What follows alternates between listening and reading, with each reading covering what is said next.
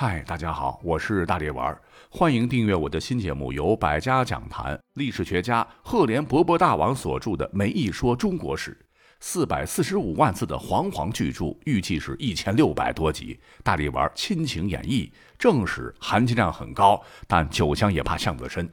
想听的朋友欢迎点击订阅收听。在节目介绍当中有一个点我点我点我，快点我，一点就能进入哦。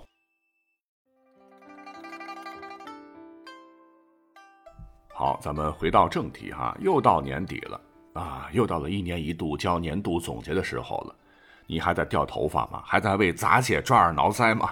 来，我分享给大家一封重量级的、堪称完美的年终总结报告。撰写者呢，不是别人，正是大家伙非常熟悉的三国蜀汉丞相诸葛亮。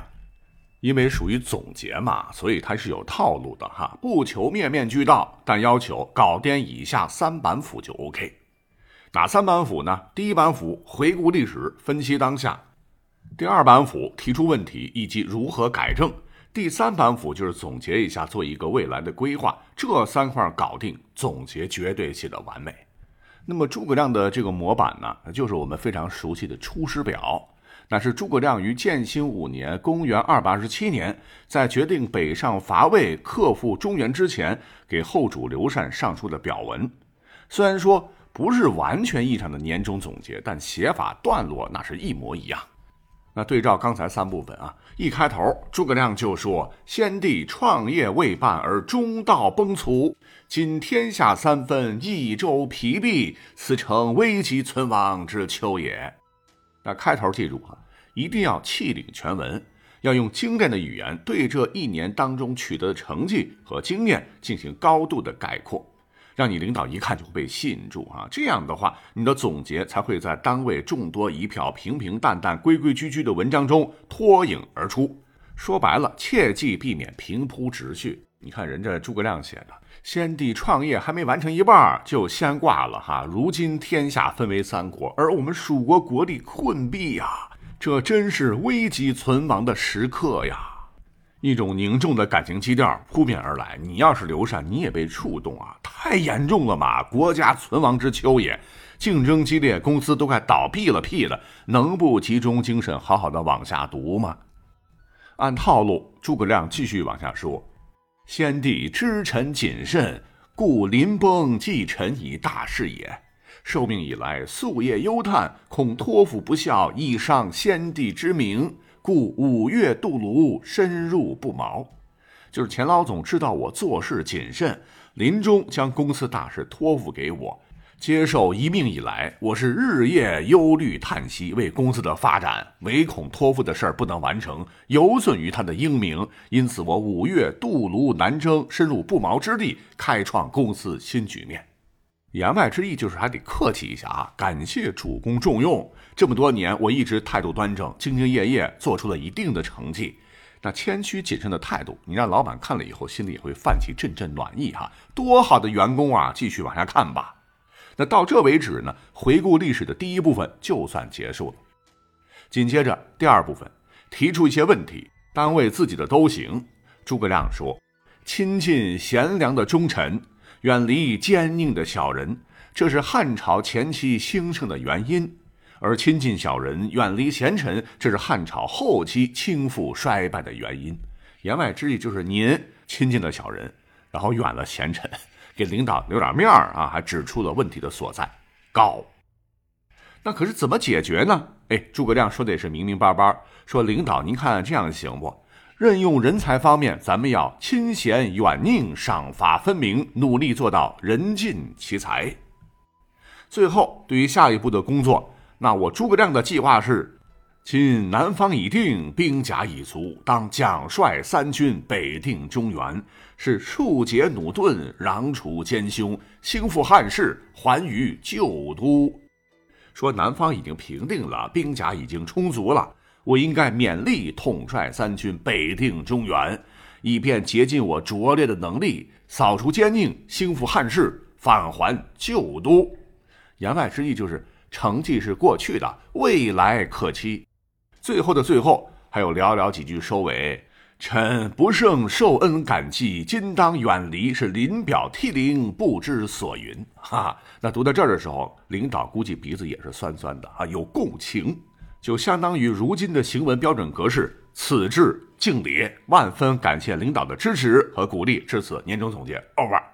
您听听这三段，是不是非常的简单，非常的实用啊？不过呢，套路归套路啊，万变不离其宗。语言呢，还是要靠大家去具体组织啊，需要灵活来运用。那么从历史上看哈，不光是诸葛亮一个人写年终总结好，历朝历代还有很多很多名人了，他们的这个年终总结技巧非常值得大家来借鉴。比如说后世在东晋呢出的一位书圣，唤作王羲之，就非常善于写这个年终总结，让所有人看罢不由得心生敬佩和怜悯之情。那听到这儿好像有点怪哈，怎么敬佩还怜悯呢？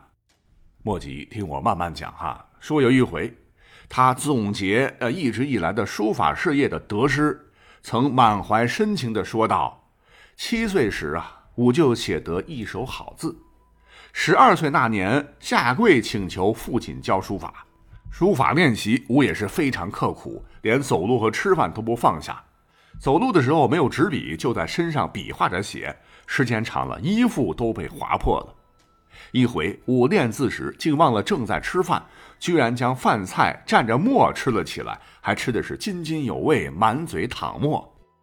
我又起临池书写，就池洗砚，竟然时间一长，将池水全部变黑，使得我孜孜以求，最终名满天下。您听听，这就是典型的历史回顾。不料此刻画风陡然一转。王羲之略带伤感的又说：“哎，回头看看，吾当下是多么希望当初不要走这条书法创作之路啊！吾悔之晚矣。”怎怎怎么？听的人就说：“哎，书圣怎么说他后悔当书法家？这是为哪般呢？”原来，自从书圣的作品在全国大火之后，成为炙手可热的流量大 IP。大家伙是争相抢购收藏，但是谁想到这让人羡慕的超高人气，也让王羲之从此的生活遇到了不少的糟心事。那就是向他来求字的人，每天全国各地纷至沓来，把他家门槛都踏破了。这让王羲之实在是身体吃不消。可来的这些人呢，啊，不管你王羲之累不累，反正俺到你家里来了，你就得给，你不给也得给。有的呢，抱着被子说你不给就在你家大门口安营扎寨；有的呢，光着膀子提着菜刀说不给就血溅当场，威逼利诱，软磨硬泡，非要王羲之的真迹不可。当时王羲之自挂东南枝的念头都有了啊，连觉都睡不了啊，烦不胜烦，便在这次的公开年终总结中提炼观点道：说回顾艺术历程，吾真后悔当书法家，字迹平平最好，这样。别人便不会一波接一波来求字，或者让我的老寒腿腿脚再麻利一些。有人求字，我直接呲溜哈作为上策吧。那么这一篇年终总结啊，后世也称乃是书圣历史上最凡尔赛的年终总结，让人听罢那既是心生怜悯，又不禁羡慕。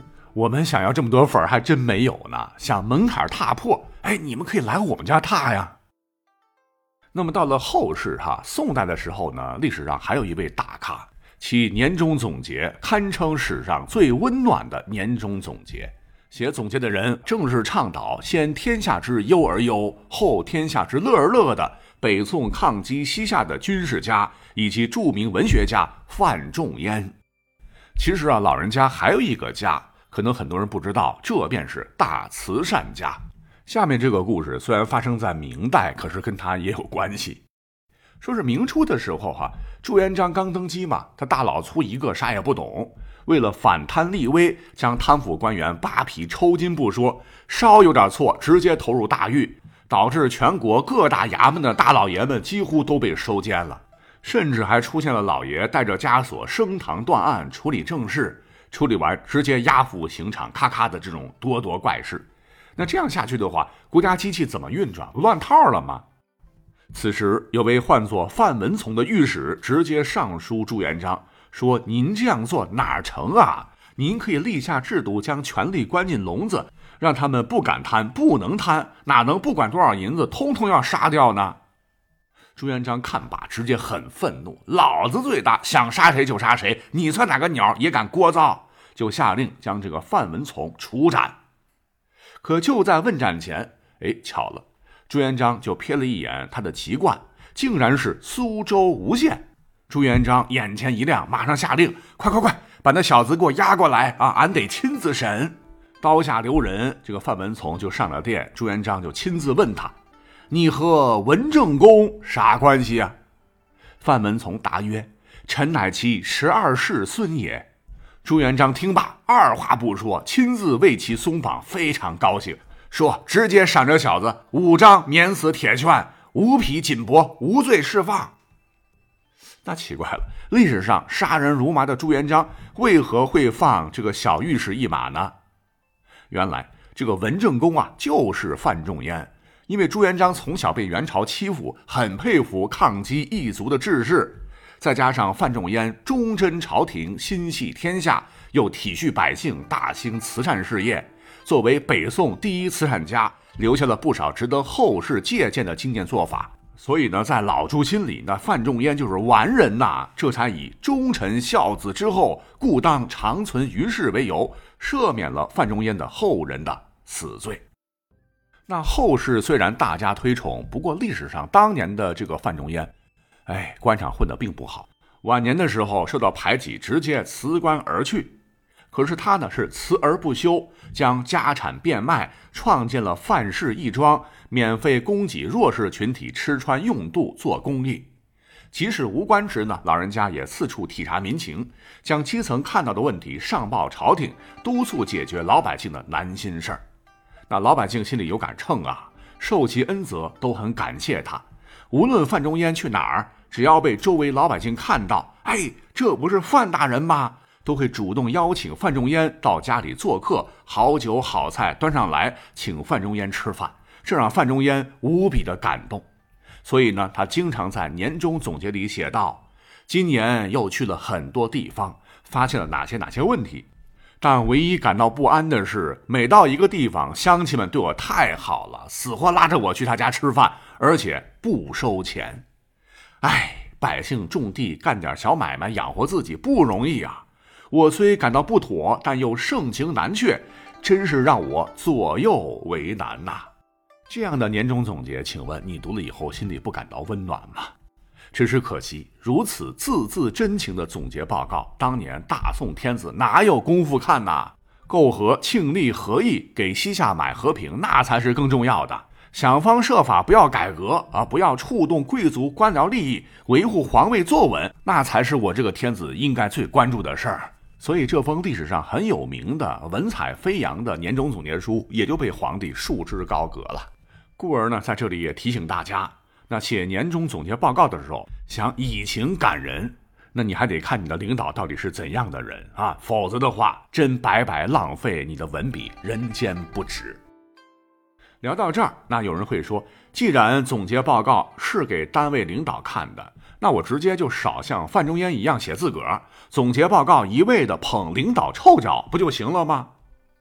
哎，其实啊，这也是很多朋友写总结最容易犯错的部分。那这样的话，不就缺少你自己的亮点了吗？领导当然是要适当夸夸的，但笔墨都压领导这儿，难免结构会头重脚轻。还有就是尽量不要太书面化，文绉绉、朴素点好。